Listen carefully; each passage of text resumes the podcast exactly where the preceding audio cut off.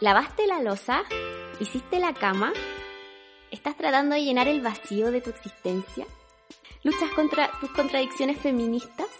Llegaste a un buen lugar. Acompaña a la Piwi y sus invitadas a conversar un rato. Comienza un nuevo capítulo de De Calmas.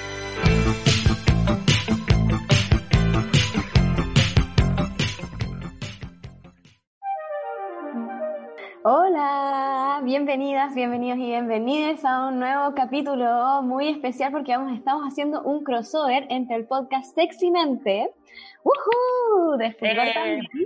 y eh, Te Calmas. Aquí Así. junto a eh, la Paloma y el Pancho del el eh, podcast Sexymente vamos a hacer un capítulo especial en donde vamos a juntar los dos podcasts para hacer una transmisión especial. ¿Cómo están chiquillos? Muy bien, eh, oye, quiero eh, agradecer a la invitada de hoy, Laura Sí. Leal, que es de, bueno, es Vulva Furiosa, conocida en Instagram con miles y miles y miles de seguidores. Estamos súper emocionados, nos damos más. Eh, No cabemos en nuestra emoción. Sí, no cabemos en nuestra emoción. Eh, y también, bueno, eh, Francisco Aracena, psicólogo de la Fundación de Ceci, que nos acompaña como siempre en mi podcast. Eh, queremos darle la pasada a Laura para que nos salude y salude a todas las personas que nos escuchan. Eso, debe la pelota. Hola. Sí, hola, muchas gracias por invitarme. Eh, igual eh, estoy muy emocionada porque llevo poco tiempo eh, aceptando estas invitaciones. Me costó harto salir, sí, salir del closet de la vulva furiosa me costó. Sí. Nunca Oye, fue mi eh, intención. ¿Nunca fue tu intención que agarrara tanto vuelo? Claro, no, nunca. O sea, nunca fue mi, inten- mi intención salir yo como mi imagen. Ah, Siempre para mi vulva furiosa, no soy yo, para, para mí vulva furiosa es un, un proyecto en donde yo quería plasmar eh, educación sexual y au- autonomía del goce, que es lo que yo trabajo, y poder hacer que las mujeres y los seres con vulva podamos hablar de, de todo lo que nos pasa, de lo que necesitamos, poder visibilizar eh, a la vulva en total, por eso puse furiosa igual, como porque no existía, porque nadie la nombraba, y eso.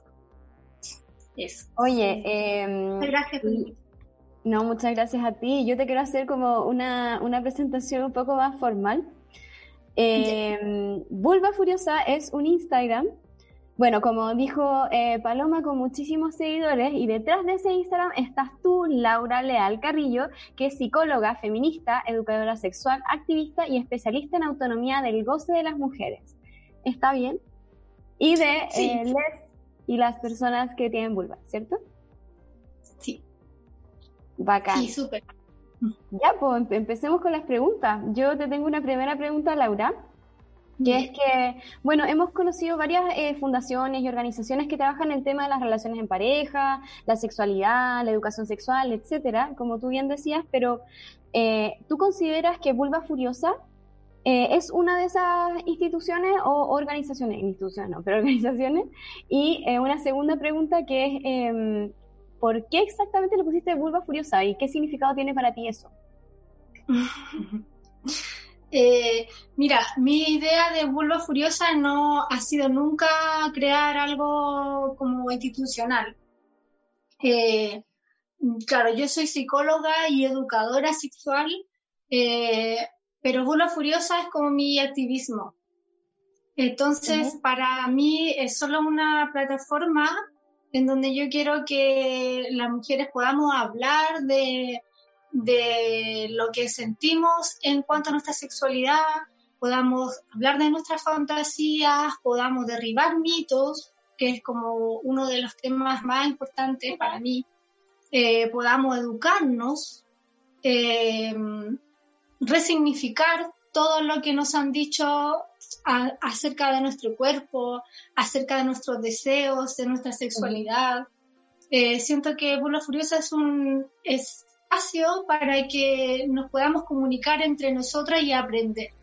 Eh, un espacio, se podría decir, sororo, en donde las mujeres podemos sacar datos, podemos aprender de experiencias de la otra, mucho más allá de buscar en, un, en Google, por ejemplo, o en otras instituciones que son mucho más formales, porque igual yo vengo de la academia y que igual le agradezco pero igual por la misma academia pude darme cuenta de que hasta la academia miente.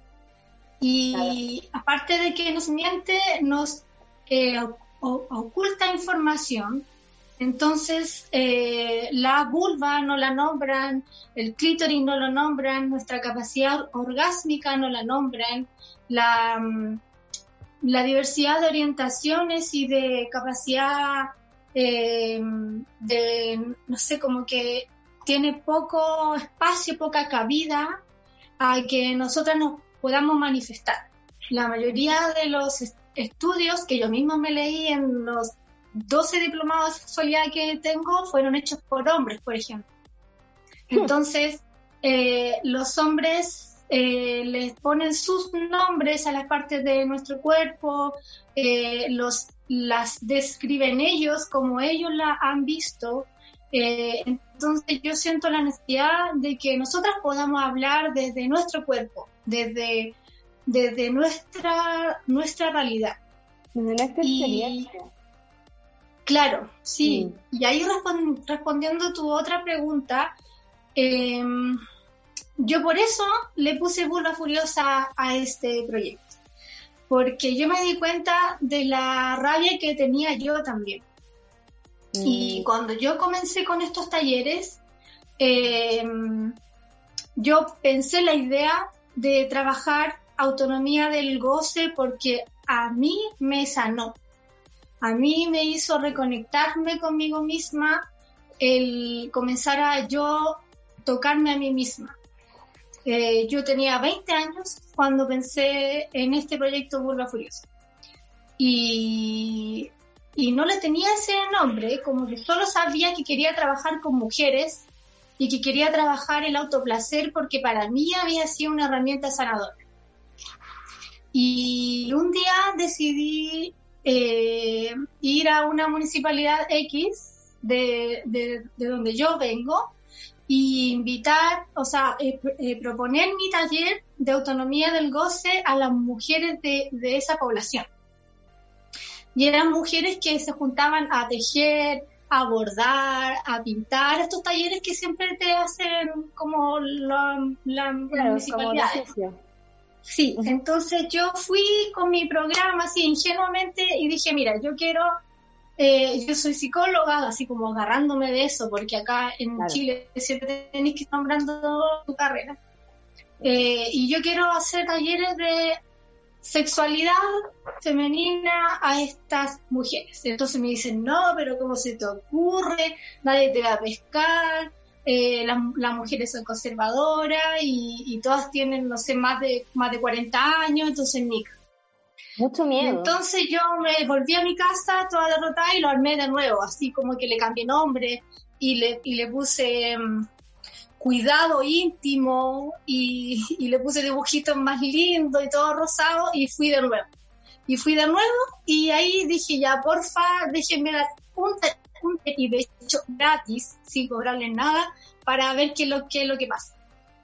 Y ya, pues lo hice y fui y en ese primer taller fueron tres mujeres, solo tres.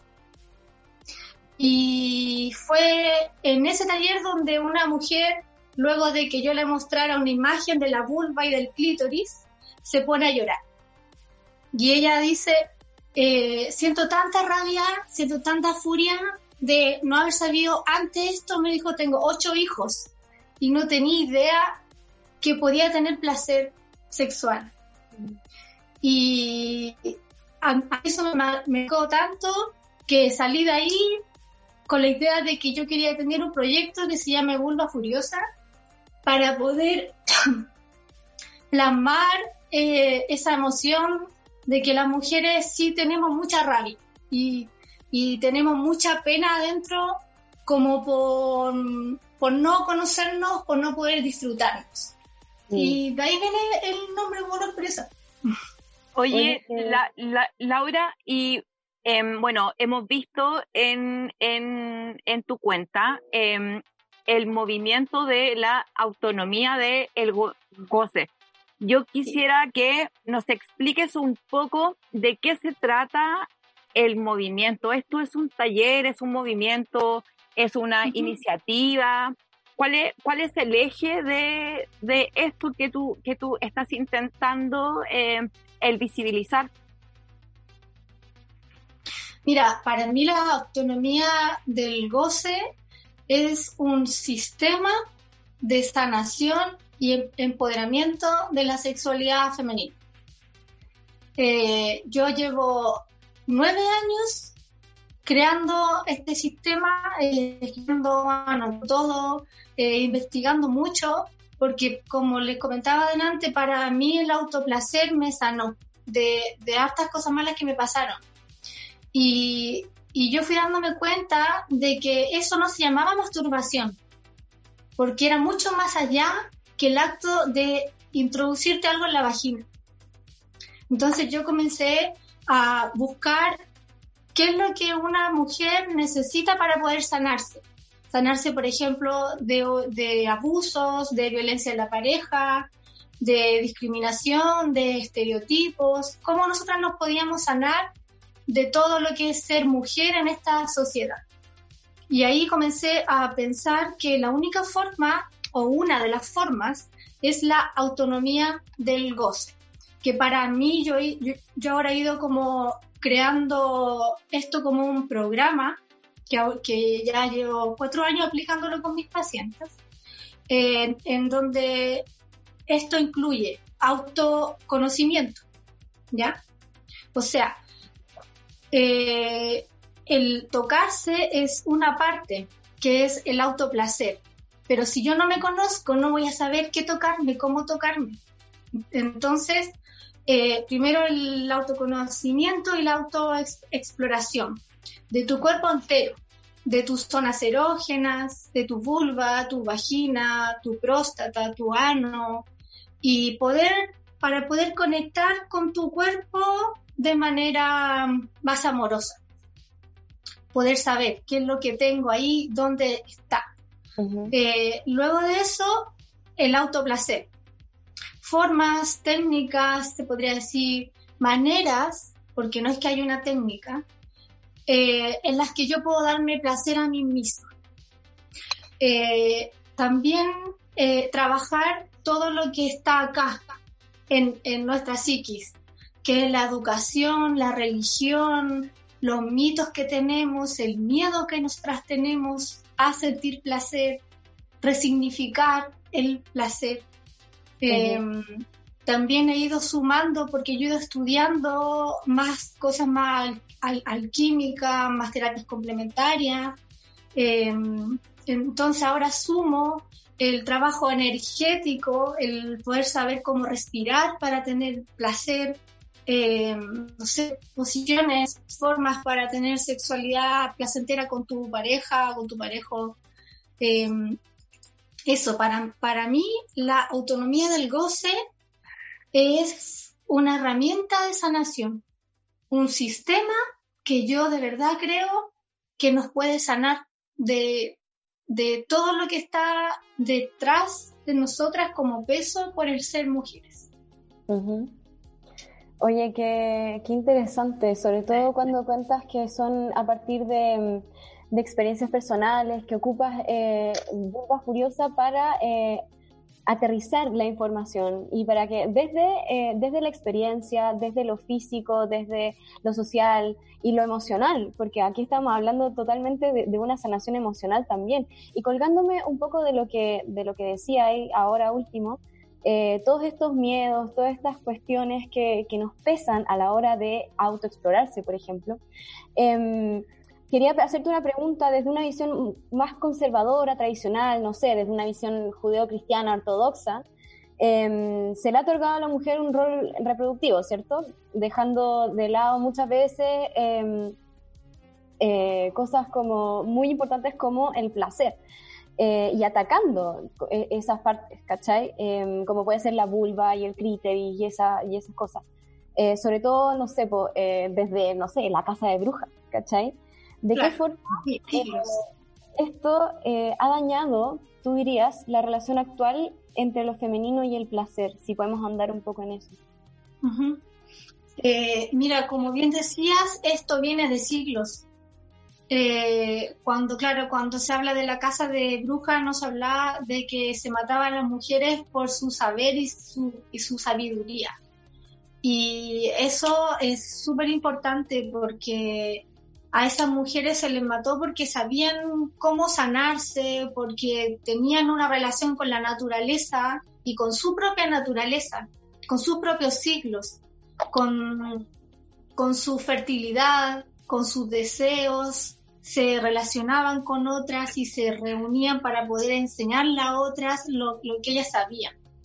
Em, creo que esto ha afectado mucho, eh, tanto espiritualmente, mentalmente como físicamente, porque por ejemplo, mm, a ver, un ejemplo, el dolor menstrual, eh, que es eh, la, menstruación es algo tan de nosotras. Nosotras, nosotras tenemos útero. Y el útero lleva ciclos de, desde el patriarcado, desde la conquista, en donde a las mujeres se nos puso el útero aspástico, se puso duro, sin moverse. Y el, el útero por naturaleza tiene un movimiento ondulante, se mueve. Y a las mujeres no duele el útero porque no se mueve. Y el mm. útero tiene una relación directa con nuestro corazón y con nuestra garganta. Nuestra garganta con nuestra vagina. ¿Como con las emociones? Con las emociones, con lo emocional. O sea, claro, a nosotras se nos puso el lugar de, del amor y el lugar de como de lo íntimo, como de lo privado de criar, amar, tener hijos, cocinar, que es algo muy lindo también.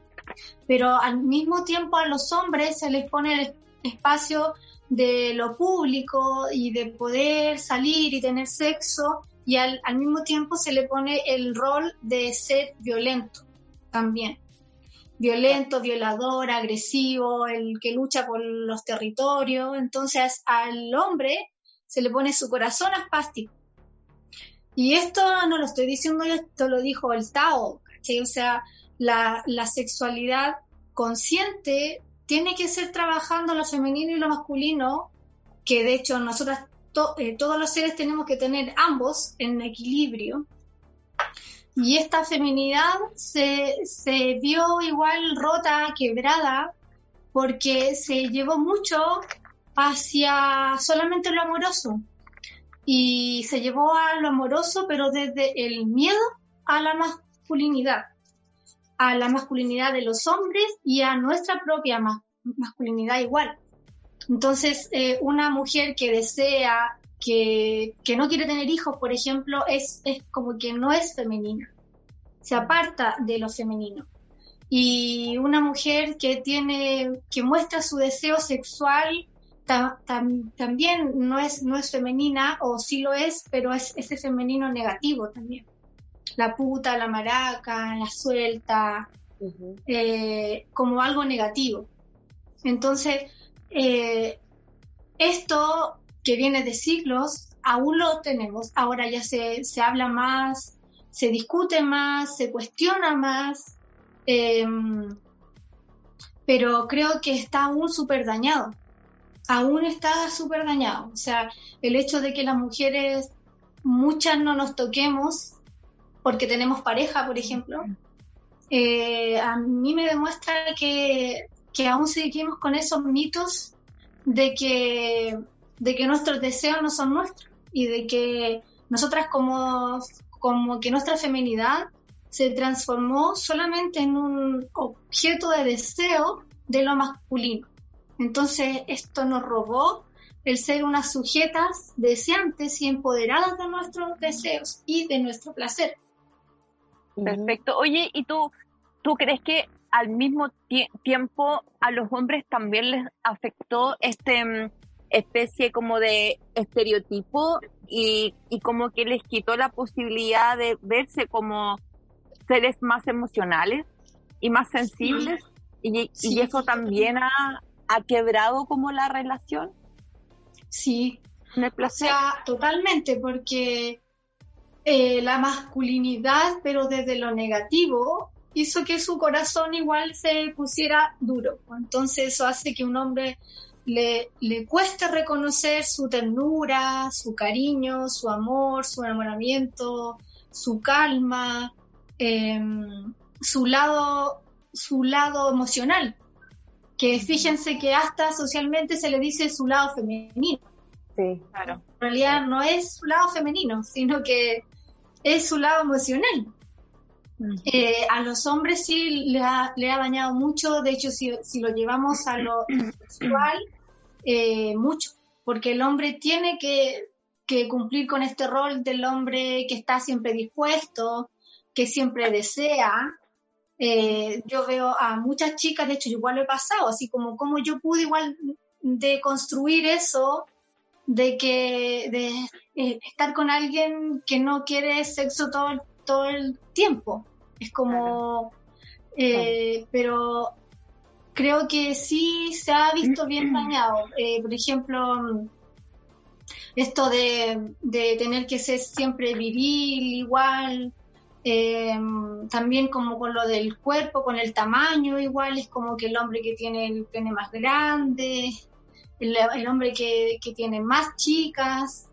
Eh, es como lo que en el fondo. ¿Cómo? Que, es como, como eh, el estereotipo y es el tipo como de educación como, como lo sexista. Claro, como que, la, como que la mujer es este tipo y, y, que tiene que cumplir este tipo como de funciones y el hombre este tipo de funciones y es como una clasificación en el fondo.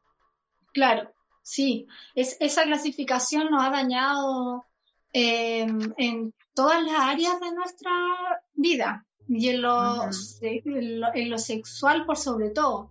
Por ejemplo, los hombres, eh, muchos hombres heterosexuales por, por sobre todo, aún niegan su disfrute anal, por ejemplo. Claro.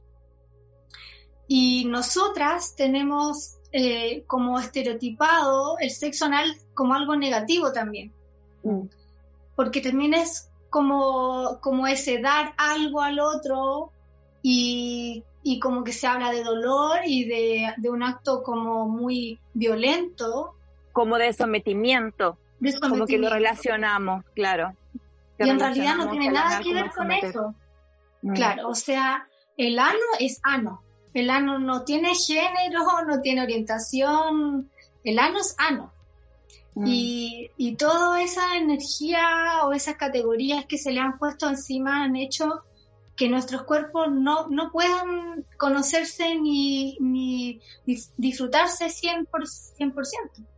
Y el explorar. Y, y volviendo a eso, yo quisiera el consultarte cómo cómo desde tu movimiento se trabaja lo que es el placer y, la, y el explorarse. Yo he visto em, que incitas a las mujeres a trabajar en un taller con, que es como con un espejo entre medio de las piernas. ¿Me, puedes explicar un, un, poco cómo es eso?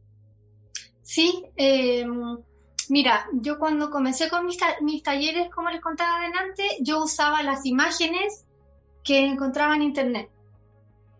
Y cuando usaba las imágenes, yo fui dándome cuenta de que yo estaba mintiendo, porque las imágenes no eran vulvas eran vulvas muy estereotipadas, rubias, claras, eh, sin vellos, con labios pequeñitos, una mm. vulva como de una niña casi. Y eso a mí ya me molestaba mucho. Eh, pero yo continuaba enseñándolo de esa forma porque yo no ilustro, entonces yo, yo decía, pero ¿cómo hago vulvas nuevas? ¿Cachai? Vulvas morenas, grandes, con labios desiguales, con mucho de con lunares, de verdad.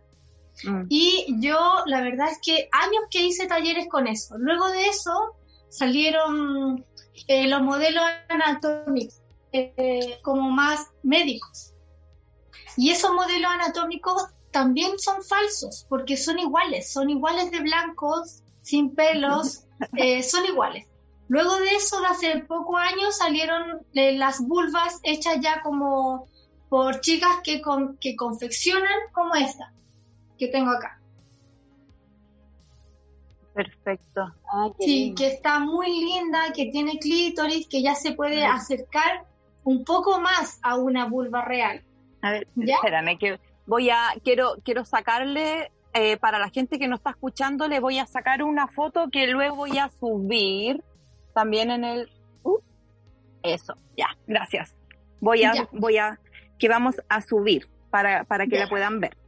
Súper. Eh, entonces yo estuve como unos, un, un año más o menos haciendo talleres con esos modelos anatómicos. Pero llegó un momento donde yo dije, ya, pero ¿por qué hago esto si yo tengo vulva? yo tengo una vulva real y las chiquillas que van al taller tienen su propia vulva, entonces, ¿por qué tenemos que ver imágenes? ¿Por qué tenemos que buscar, no sé, videos del porno? ¿Por qué tengo que usar libros de hombres que no, que no saben? ¿Y por qué tengo que usar una vulva de peluche si yo tengo mi propia vulva? Y ahí dije, ya, eh, busqué info así como de si eso era posible y vi que en Estados Unidos la Betty Dodson lo hacía con un espejo.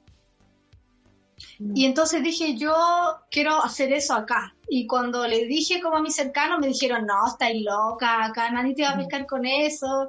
En Chile la gente muy conservadora. Entonces yo dije, ya, pero es que mira, yo voy a partir con mi vulva. Yo voy a ir al taller y yo voy a mostrar mi vulva a las chiquillas. Yo no voy a obligar a que nadie se quede a, a mirar mi vulva y no voy a obligar a, que nadie muestre su vulva.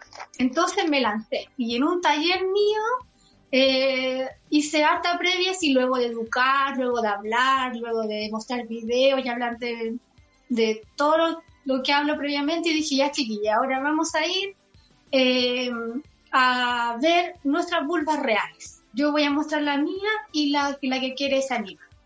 Entonces yo les enseñé cómo fue que yo vi mi vulva con un espejo como este, pequeñito, que no tiene ninguna ciencia, o sea, que se apoya, que se afirma solo.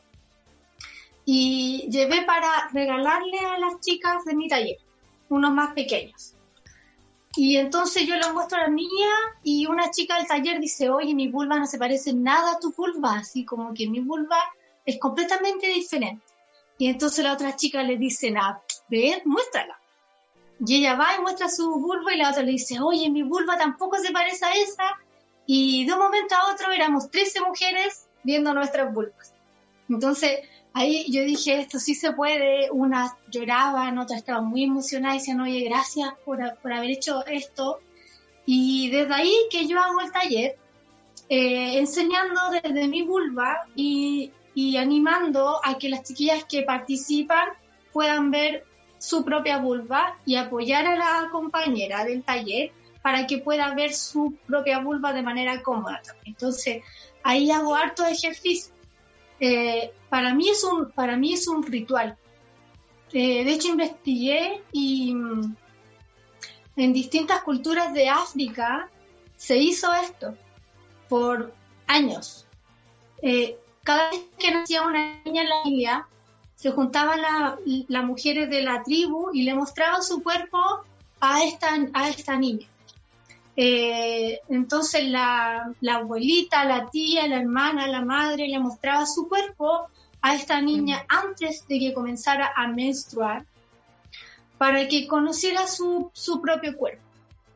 Y yo comencé con este ritual o sea, para mí de verdad es un, es un ritual demasiado sanador. Eh, yo creo que el hecho de que las mujeres no, no veamos otra vulva, si no es porque eres lesbiana, a mí me parece mm. súper violento. Eh, nosotras mismas crecimos, yo estudié en un colegio de monjas cuando era chica, antes de que me echaran. Y yo, me acuerdo que en el colegio estaban todos los baños con penes dibujados en el baño. Entonces, nunca vi una vulva dibujada. Yo me acuerdo que nuestro juego era dibujar penes y yo nunca había visto un, pene real. Tenía, no sé, 6, 7, 8, 9, 10 años. Y yo ya sabía cómo era un, un pene.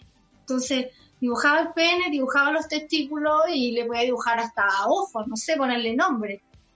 Pero nunca vi una vulva. Entonces, eh, para mí eh, es realmente importante que las mujeres podamos ver otras vulvas y que notemos, por ejemplo, que, tu vulva no está enferma y, y que si lo está, tú puedas reconocerlo antes de ir al mismo ginecólogo. Que tú puedas notar la textura de tu vulva, el olor de tu vulva, eh, si, está muy seca, si está trizada, eh, tu, vulva te indica tu salud también. Claro. Em, yo he ido dándome cuenta de muchas cosas, de cómo tu vulva te puede mostrar, o sea, hay una puede ver si una vulva está feliz o está triste. y muy o furiosa. o furiosa. Curiosa, curiosa, jugosa. Expectante, inundada. Me encanta. Eh, Así que eso, pues vayan a mi taller. Eso, sí. Oye, muy interesante eso, sobre todo que, que Heavy como una, en verdad, no ha visto muchas vulvas en su vida. Y es ah. importante porque eso también genera cierto tipo de, inseguridad, ¿cachai? Como, no, como que mis labios menores son muy grandes, o no sé qué, o como... o será muy grande, o será muy chica. Claro, como que los labios desiguales, ¿cachai? Creo que eh, también hay muchas inseguridades eh, ahí y cuando uno, y dice como, seré yo la deforme, ¿cachai? Y cuando uno ve eh, que todas tenemos vulvas distintas, de distintos colores, distintas texturas, distintos tamaños, distinto todo, es como, bueno, no, o sea, estoy bien. Oye, em, te quería hacer una pregunta, eh, Laura, con respecto a, mm, a un estudio eh, del Centro Mi Intimidad, que publicaron los datos en CNN Chile hace algunos años. Eh, que concluía que entre el 40 y el 45% de las mujeres tiene problemas de alguna, eh, por alguna disfunción sexual. ¿Qué, ¿Qué, nos puedes decir tú al respecto? Sí, eh, mira, de hecho ese estudio es como bien, se podría decir, alentador, porque hasta hace pocos años era el 50%, el 60% de mujeres que tenían diagnósticos sexuales como de... Eh, la verdad es que yo me he puesto a investigar, yo siempre dudo de, de, todos esos estudios. Eh, y, y, no es que dude de los datos, pero sí, primero que todo, dudo de preguntarle a alguien sobre su sexualidad porque siempre la gente tiende a mentir. Y dos, em, creo que hay algo ahí que, es como que está detrás de eso que no se habla, que es que la mayoría de los trastornos sexuales que podemos tener las mujeres eh, son trastornos que vienen de experiencias que hemos pasado. Eh, por ejemplo, eh, Vaginismo. Vaginismo es la contracción del músculo pubococcigio, que es la parte de abajo de la vagina, que se contrae y hace que no pueda entrar nada dentro de la vagina. Ya, vaginismo es un diagnóstico súper común acá en Chile, donde te lo, te lo diagnostica medicina general, ginecólogo, matrona, eh, sexólogo. Hasta un psicólogo puede que te diga, ¿sabéis que yo creo que lo que tú me estás contando es un vaginismo? Y ahí tú quedas con el diagnóstico, suena feo, es una palabra horrible, como una pesadilla, y es como, no sé, como un monstruo que está atacando tu vagina. Eh, pero a esa mujer nadie le pregunta que por qué su vagina se le cerró. Mm. ¿Qué está pasando en su casa? ¿Qué pasa con su pareja? Si, si ella a lo mejor tiene miedo a embarazarse. si ella quizás tuvo una ITS y ahora ya no quiere tener sexo con su marido o su marido, eh, ella descubrió que tiene sexo con prostitutas y no se cuida o no se quiere embarazar o simplemente está preocupada por cosas de la familia o de los niños o tiene diabetes o, duerme mal eh, o, o su pareja la está violentando. O sea, la vagina se puede cerrar por varios factores, pero yo creo que el factor principal puede ser uno de todos los que yo te nombré. Mm, más, más psicológico. Sí, o sea, yo le diría emocional, como para que, porque psicológico igual siento que suena muy como, como que tú no lo pudiste controlar, ¿me entendí? Mm, claro. Yo, yo siento, y de hecho yo soy psicóloga, pero soy súper anti, anti patologización. Siento como que el vaginismo puede ser por algo tan simple como que tú no estás comunicándote con, con, tu pareja.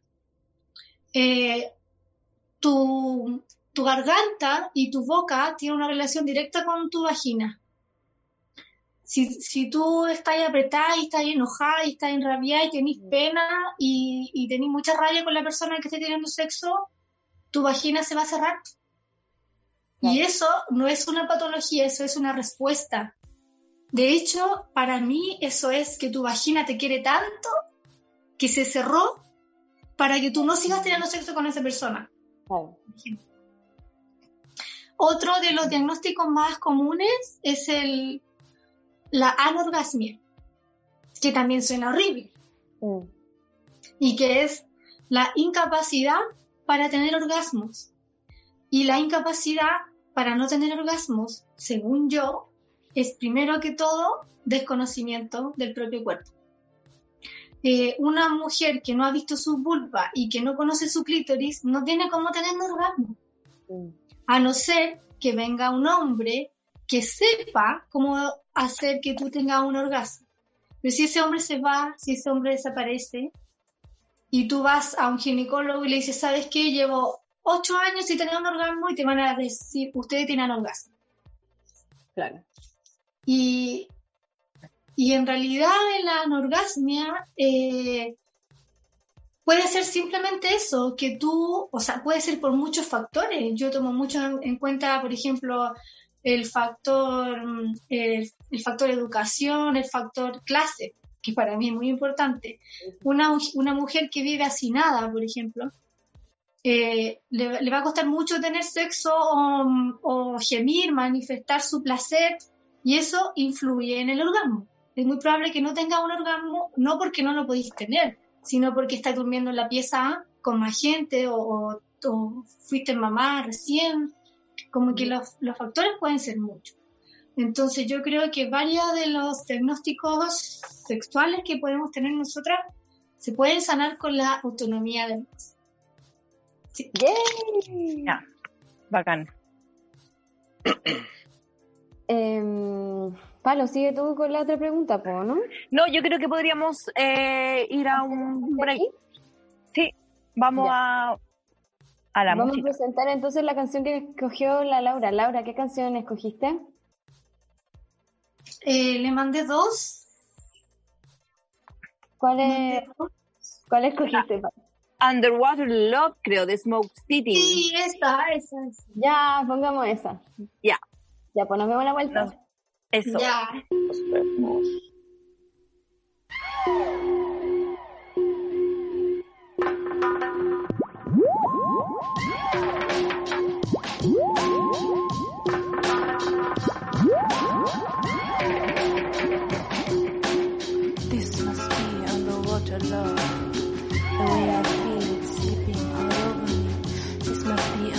Underwater love, the way I feel.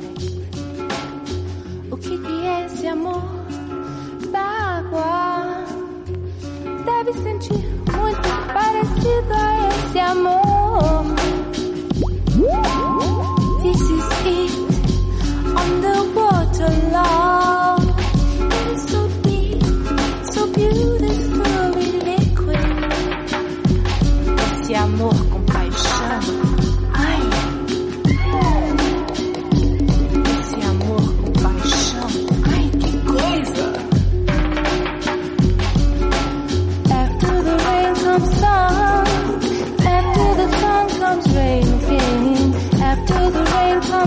Oh!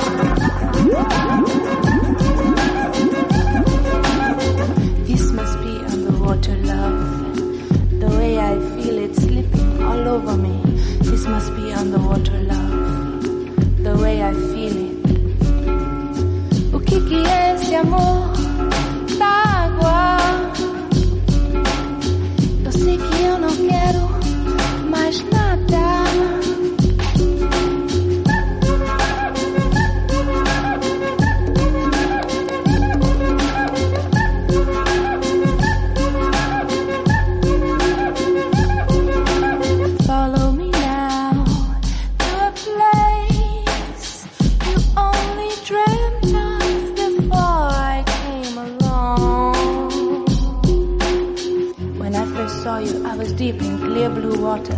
The sun was shining, calling me to come and see you. I touched your soft skin and you jumped in with your eyes closed and a smile upon your face. Você vem, você cai, você vem e cai. Vem aqui pra cá porque eu quero te beijar na sua boca. Que coisa louca.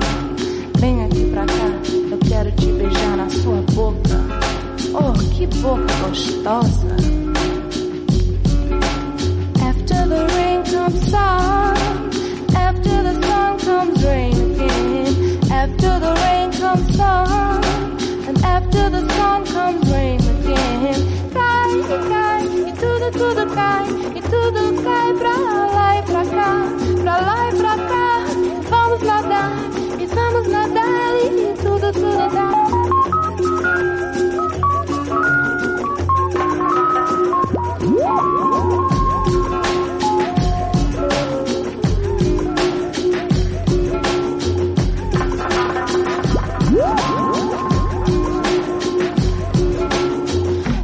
must be underwater love.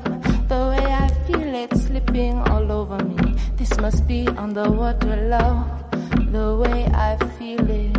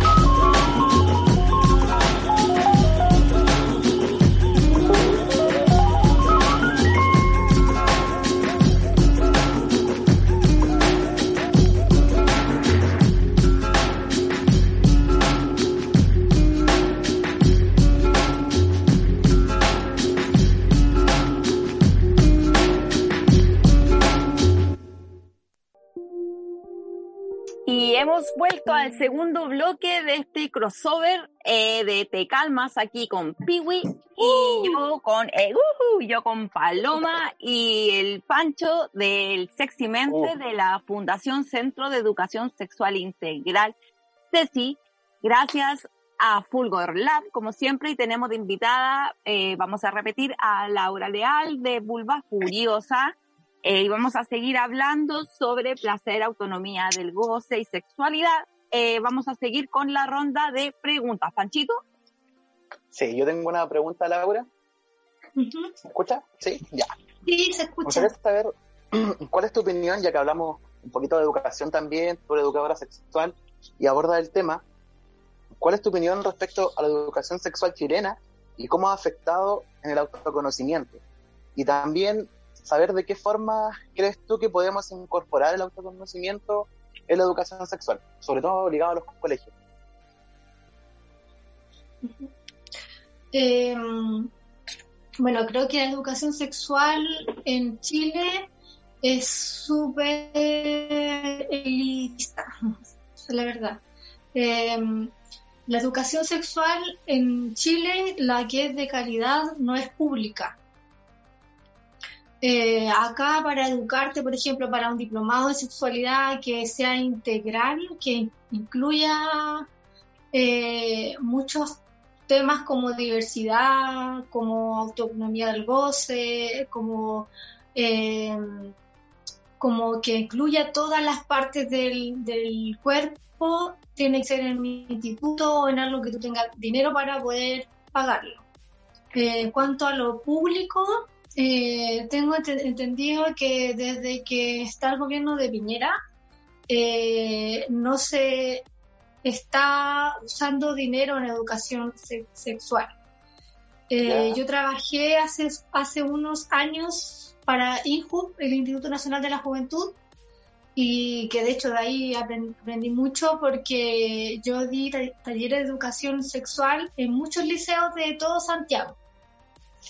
Y yo ahí podía ver cómo igual todo esto depende, por ejemplo, del establecimiento. O sea, habían, yo, yo tenía un acuerdo con que no supieran en los liceos, por ejemplo, quién era yo. Solamente iba como una psicóloga, terapeuta se- sexual. Eh, y había lugares donde sí te pedían el programa y te tachaban lo que podías decir y lo que no. Y, y otros lugares en, en donde sí, te, sí me dejaban que hable todo lo que yo quería. Eh, vi eso, vi, vi que hay harto como de toma de decisiones, por ejemplo, dependiendo de cada colegio, de cada director, eh, dependiendo de si el colegio donde, eh, donde estaba ubicado, por ejemplo. Por eso hablo de que igual tiene harto que ver como, como todo, como los colegios que son de Provi para arriba, eh, sí me dejaban hablar de ciertos temas, pero los colegios de Provi para abajo no. Eh, y creo que mm, ahí hay harto que hacer. Eh, lo último que hizo Chile en cuanto a educación sexual como, como con platas como públicas, se, se podría decir, fue el libro de las 100 preguntas de adolescentes, ¿lo recuerdan? Sí. Eh, un libro que me pareció relativamente bueno, porque igual participaron, de hecho, sexólogas, sexólogos que igual son como más eh, pro y que hablan de mucho más temas, pero igual ahí, por ejemplo, en el autoplacer, cuando preguntan sobre la masturbación, igual decía, eh, igual no es algo tan bueno, lo mejor es relacionarte con otras personas. Eh, lo que a mí me parece bien peligroso hablarlos así pensando que, que iba dirigido a adolescentes. Eh, porque la adolescencia, si tú no te conoces, si no usas preservativos, si, si, o sea, como que corres mucho peligro relacionándote con otros, creo yo. Creo que se debiera fomentar el autoplacer en la adolescencia. Em, y la otra pregunta era acerca de si la autonomía ¿Cómo lo del podemos goce- incorporar? ¿Cómo podemos incorporar la autonomía del goce desde, por ejemplo, la enseñanza básica o enseñanza media? ¿Qué es lo que podemos hacer también?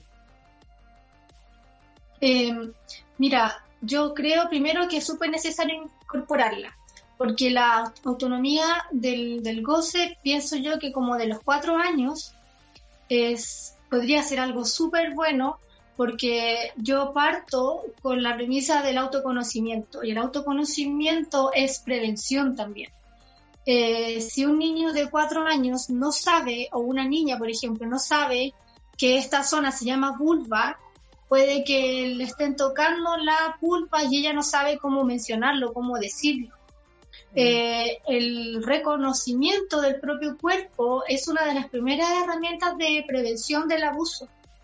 Eh, creo que eso, que una de las formas, yo, yo creo, es primero nombrando el cuerpo, eh, siendo sinceras, creo que el autoplacer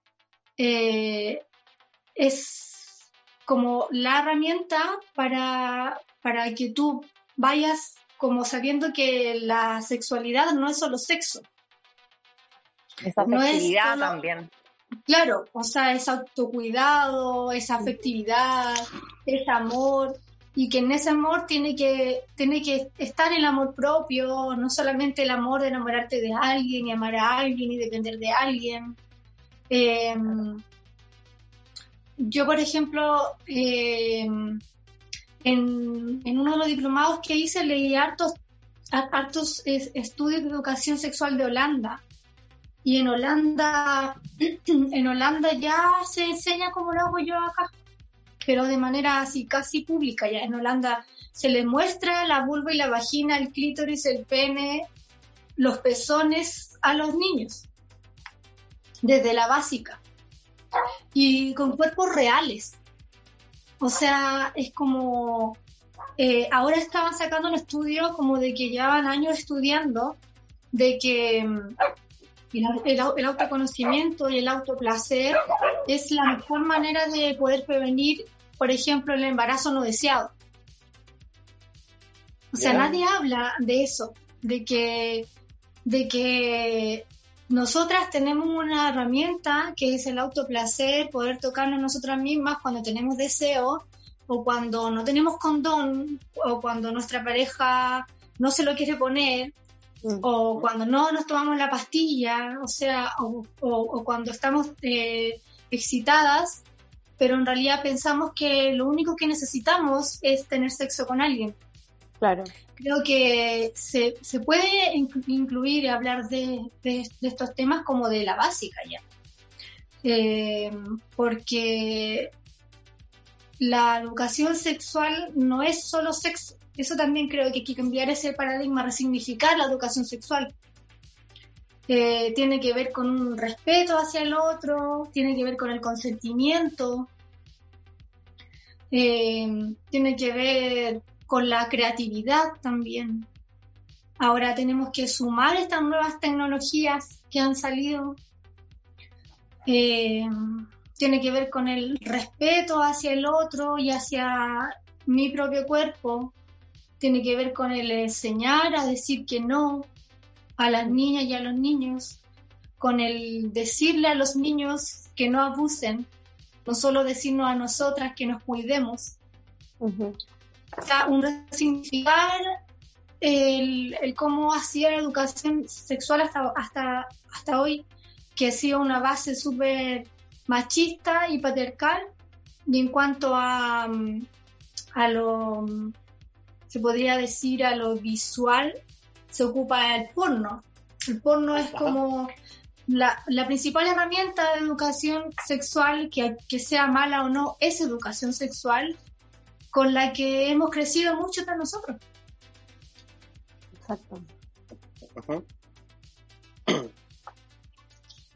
Y Eh, siguiendo igual con este, con este tema de eh, que tú hablaste un poco de, de nuevas tecnologías, del uso de la tecnología, ¿cómo lo has hecho tú hoy en día, ahora que estamos todos en cuarentena, con la- el impartir tus talleres, conseguir con, con esta enseñanza? Eh, yo estoy impartiendo talleres online eh, y doy terapia online. Eh, y ha, ha funcionado súper bien. De hecho, yo, yo estoy tratando de aprobar eh, todo este tiempo de cuarentena para las personas que tienen la suerte o que se tomaron su propia cuarentena, porque tengamos claro que no son todos, eh, para que podamos educarnos, para que podamos re- reeducarnos. Y entonces deci- decidí dar charlas y talleres online. No los puedo dar eh, en vivo, entonces lo hago con, con inscripción. Eh, y eso ocupo todas las herramientas que tengo acá y también mi, mi propia cuerpa. Y ha funcionado súper, sí, súper. Eh, ahora estoy dando talleres, se me ocurrió que, que por cada chica que se inscriba en mi taller invite a otra mujer o a las otras que estén en su hogar. Eh, porque me parece que, que eso es lo que yo quiero, po- poder transmitir un, un mensaje. Si en una casa hay una chica que está con su mamá y con su tía o con su pareja mujer, eh, que la invite. Y eso, como obviamente cobro solo por una, y, y económico, sabiendo en la, la situación en la que estamos, y que puedan invitar a otras para que podamos educarnos finalmente, eso es lo que yo quiero. Así que eso, dándole nomás desde el online. Y además en esa, en, en eso que tú estás haciendo de invitar a las mujeres que estén en el hogar, también se genera cierto, cierta intimidad, como dentro de cierto lazo con esas mismas mujeres y que ayudan también a llevar la cuarentena de quizás de una manera más eh, emocional, ¿cachai? Más cuidada, más sorora. Claro. Muy buena idea, lo encuentro, que seca. Sí, yo, yo quiero el preguntar si es que eh, el placer y los orgasmos, ¿qué visión tú tienes acerca de cómo ayudan a reforzar eh, el sistema inmunológico ahora cuando es el tiempo en el que más se necesita estar eh, con un sistema más, más, más fuerte, digamos? Eh, mira, el placer siempre, siempre te aleja del miedo. Fíjate que el placer es lo, es lo contrario del miedo. Entonces, cada vez que activamos nuestro placer, nuestras sensaciones de placer, eh, se despierta nuestro sistema parasimpático. Y eso es muy saludable para el cuerpo y para el ser en general.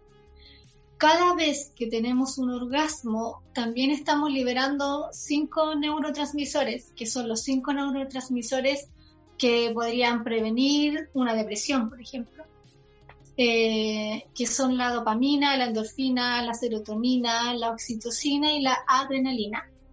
Y estos cinco neurotransmisores que te hacen sentir tranquila, relajada, contenta, enamorada, eh, que te hacen sentir que todo está bien, también lo siente tu cuerpo. Y esos cinco neurotransmisores son también un aporte a tu sistema inmunológico. Yo creo tam- también que por eso no hablan tampoco del orgasmo nosotras, por eso muchos, de hecho, incluso colegas dicen que, que no nos preocupemos tanto del orgasmo y que, y que no pensemos tanto en eso y no sé qué. Mm. Yo no estoy de acuerdo con eso porque yo pienso que, que si nosotras orgasmáramos más, tendríamos menos depresión, seríamos menos tristes, eh, nos en- enfermaríamos menos, tanto física como emocionalmente. Eh, el orgasmo te hace sentir bien, te da energía, te da vitalidad, despierta tu, tu ánimo, eh, te hace, yo siento, te da tanto ánimo que de verdad podéis superar hasta una cuarentena como esta. Sí, sí, sí. Eso, yo creo que esa es una buena forma. También eh, puede ser no ver tantas cosas negativas, tam- ta- tampoco no todo es eh, sexo, porque es- estos cinco neurotransmisores también se liberan en una buena conversación, eh, cuando tú ves una película que te da placer, que te agrada. La sexualidad, por eso digo que no es solo sexo, porque tu, tu, ener- tu energía se puede despertar eh, meditando, haciendo yoga, haciendo un deporte, comiendo chocolate o algo rico, eh, una comidita rica, una conversación, un buen libro, dormir, descansar, tomar luz del, del día, ahora levantarnos más temprano, ahora que se está oscureciendo antes igual. Todo eso puede hacer que, que tu sistema inmune eh, se vaya como regulando o fortaleciendo. ¿Por qué? Porque el sistema inmune también tiene que ver con el ánimo, con el estado emocional. Así que a darse orgasmos. Sí.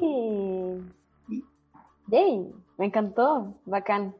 Oye, eh, algunas de las preguntas que te hemos hecho eh, van de la mano con el tema de la aceptación, la seguridad y el amor propio, ¿cierto? Em, pero igual todavía existe como esta vergüenza eh, sobre el propio cuerpo y sobre el descubrimiento del placer. Eh, ¿De qué forma se puede avanzar en estos temas para lograr esta exploración o el autoconocimiento y el disfrute propio? Mira, eh, primero darte cuenta que la vergüenza no te sirve de nada, de nada.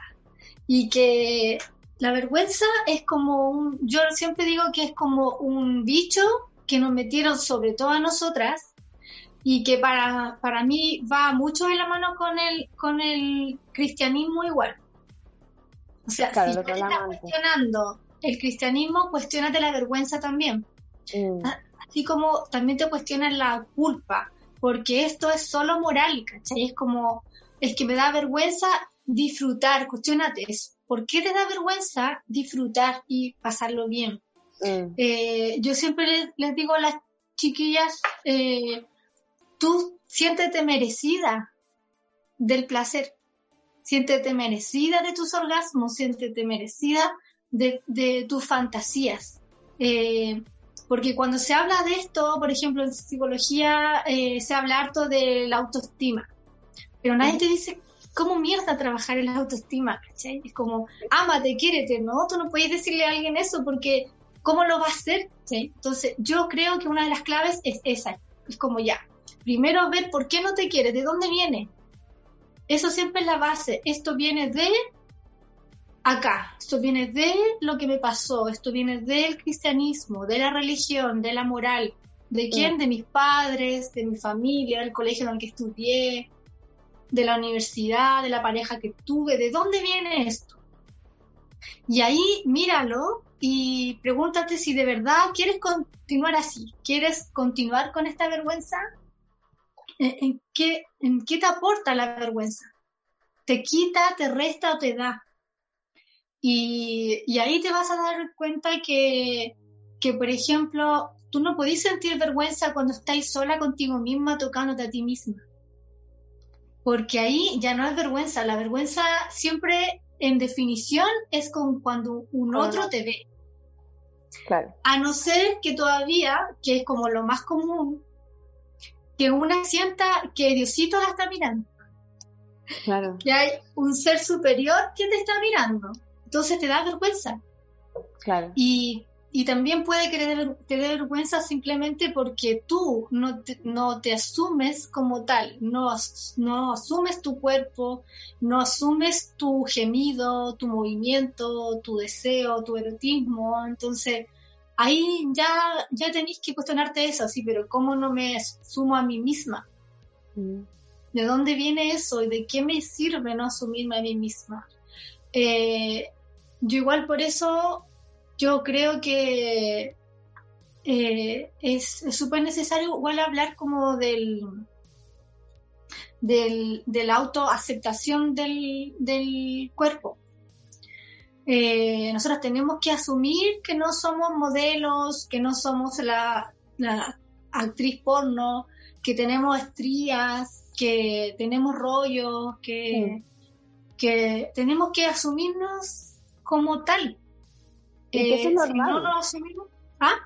Y que eso es normal. Y Sí, que es muy diferente, o sea, que no existe la mujer perfecta, ni siquiera las modelos son perfectas, porque están enteras retocadas. O sea, hay que meterse Claro. en la cabeza, perdón, pero... sí, sí, metérselo en la cabeza, totalmente. Eh, tenéis que decretarlo. Esa es par- parte de, de, de lo que yo hago en el, en el sistema de au- autonomía del goce. Luego de que tú lo descubres, tú tienes que ahora decretar que esto ya no va a ser parte de mí, ¿cachai? Y yo em- empiezo, yo merezco esta wea, yo merezco este placer, yo merezco orgasmos, yo merezco que me respeten, yo merezco el deseo hacia mí misma, ¿cachai? Yo merezco este juguete, yo merezco este tiempo libre, ¿cachai? Yo merezco eh, ver esta película y sentir deseo, ¿sí? Porque también es, es, es muy parte de cómo nos han criado, que nos han criado con, esto de que, como de reprimir todo, reprimir el deseo, el placer.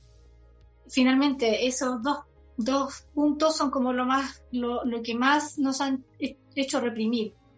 Entonces es normal o común que nos dé culpa y que nos dé vergüenza poder asumirlo. Claro. Eh, pero hay que traspasar esa, esa barrera, hay que traspasarla totalmente. Yo me acuerdo cuando yo comencé a traspasar la barrera de comenzar a comunicar, a comunicar que yo me auto, me autotocaba en la adolescencia. Y yo me acuerdo por, lo- por todo lo que pasé.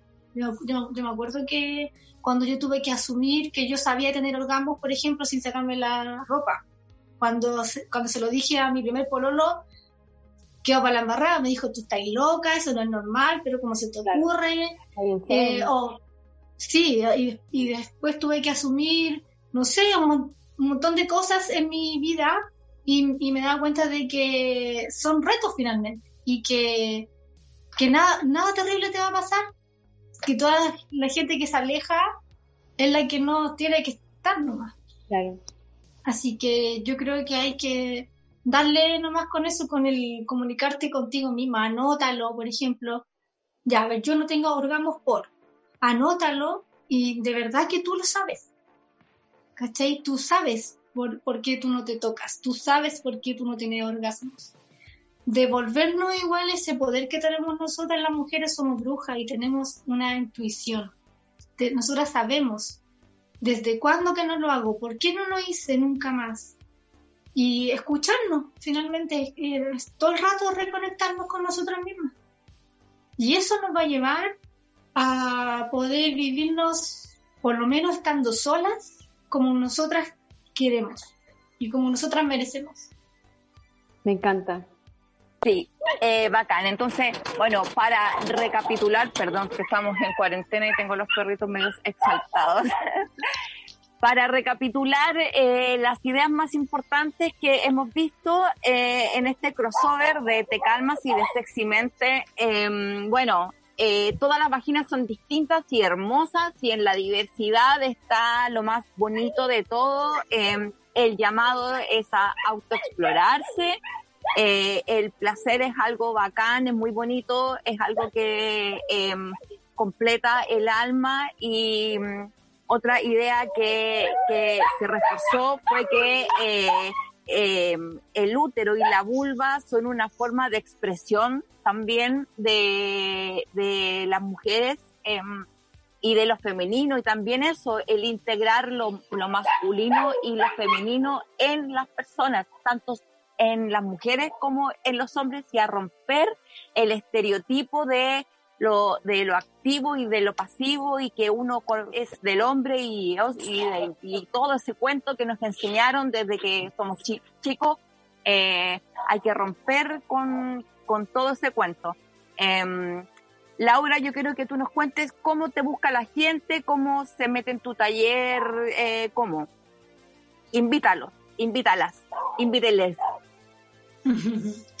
Eh, mira, me pueden encontrar en mi en el Facebook y en el Instagram Vulva Furiosa. ¿Ya? Eh, ahora estoy armándome una página que se va a llamar Autonomía del Goce, donde ya voy a comenzar a mostrar que, que todo esto de la vulva furiosa era un proyecto también para yo poder investigar y ver mejor cómo trabajar mi sistema de auto- autonomía del goce. Eh, eso también tengo un blog que se llama Vulva Furiosa. Y eso les dejo invitadas, invitadas eh, a que mm, sigan la página y a que se toquen, que se autoexploren, que Maravilloso. sí, que no duden de, de todo lo que necesitan y merecen. Estupendo. Bueno, y también eh, recordarle a la gente que nos escucha que nosotros en la Fundación Centro de Educación Sexual Integral ya tenemos abiertas las inscripciones al diplomado de Educación Sexual Integral y Afectiva, en donde se tocan todos estos temas y también se habla sobre la vulva y sobre todos sus componentes y todo eso. Eh, ahí eh, próximamente la Laura va a estar eh, contándole alguna sorpresita, va a tener alguna beca ahí para... Ella va a idear la forma cómo hacerle llegar a alguien ahí, no sé, ella lo va a pensar, también la vamos a tener de invitada también eh, para que nos acompañe en el diplomado. Eh, bueno, vamos a despedir este podcast, este crossover de Te Calmas y de Sexymente. ¿Alguien quiere decir algo antes de que pase al...? que Ya. eh, no se olviden de seguirnos en nuestras redes sociales del Tecalmas, que es arroba tecalmas-bajo en Instagram. Y mm, bacán, oye, muchas gracias. Es, bacán, eh, me encantó. Me encantó este crossover. Hace tiempo que quería hacer. Anchito, ¿tú al- alguna, alguna cosa más que agregar antes de despedirnos? Sacar algo que dijo Laura, algo bien bonito, el autoconocimiento también previene el abuso sexual. Lo tengamos claro. Sí, a mí, a mí me encantó eso porque es súper importante que empecemos a hablar y a sacarle el tabú y a, y a- y a naturalizar esto, porque ya, ya está bueno, ¿no? Onda, nacimos con esto desde chiquititos y es, y es muy bonito. Eh, a naturalizarlo y a conversarlo con los nombres que tienen. Ya no, ya no le pongamos más nombrecitos, tontitos ni ninguna cosa. Es- exactamente. Así que eh, nos despedimos, eh, le damos las gracias infinitas a Laura que nos haya acompañado, Piwi y al Te Calmas también, eh, un beso también, eh, aquí nos encontramos, las gracias totales a Fulgor Lab, como siempre, el mejor equipo de los podcasts, los invitamos a todos que revisen la galería de podcasts para que se entretengan en, en estos tiempos de distanciamiento social. Y vean también eh, la fanpage, el Instagram de la Fundación Centro de Educación Sexual Integral. Y nos despedimos con un tema de Charlotte Gainsbourg que se llama The Operation. Adiós a todos, nos vemos en próximos capítulos. Chao. Chao, gracias. Chao, chao. Pasó muy bien.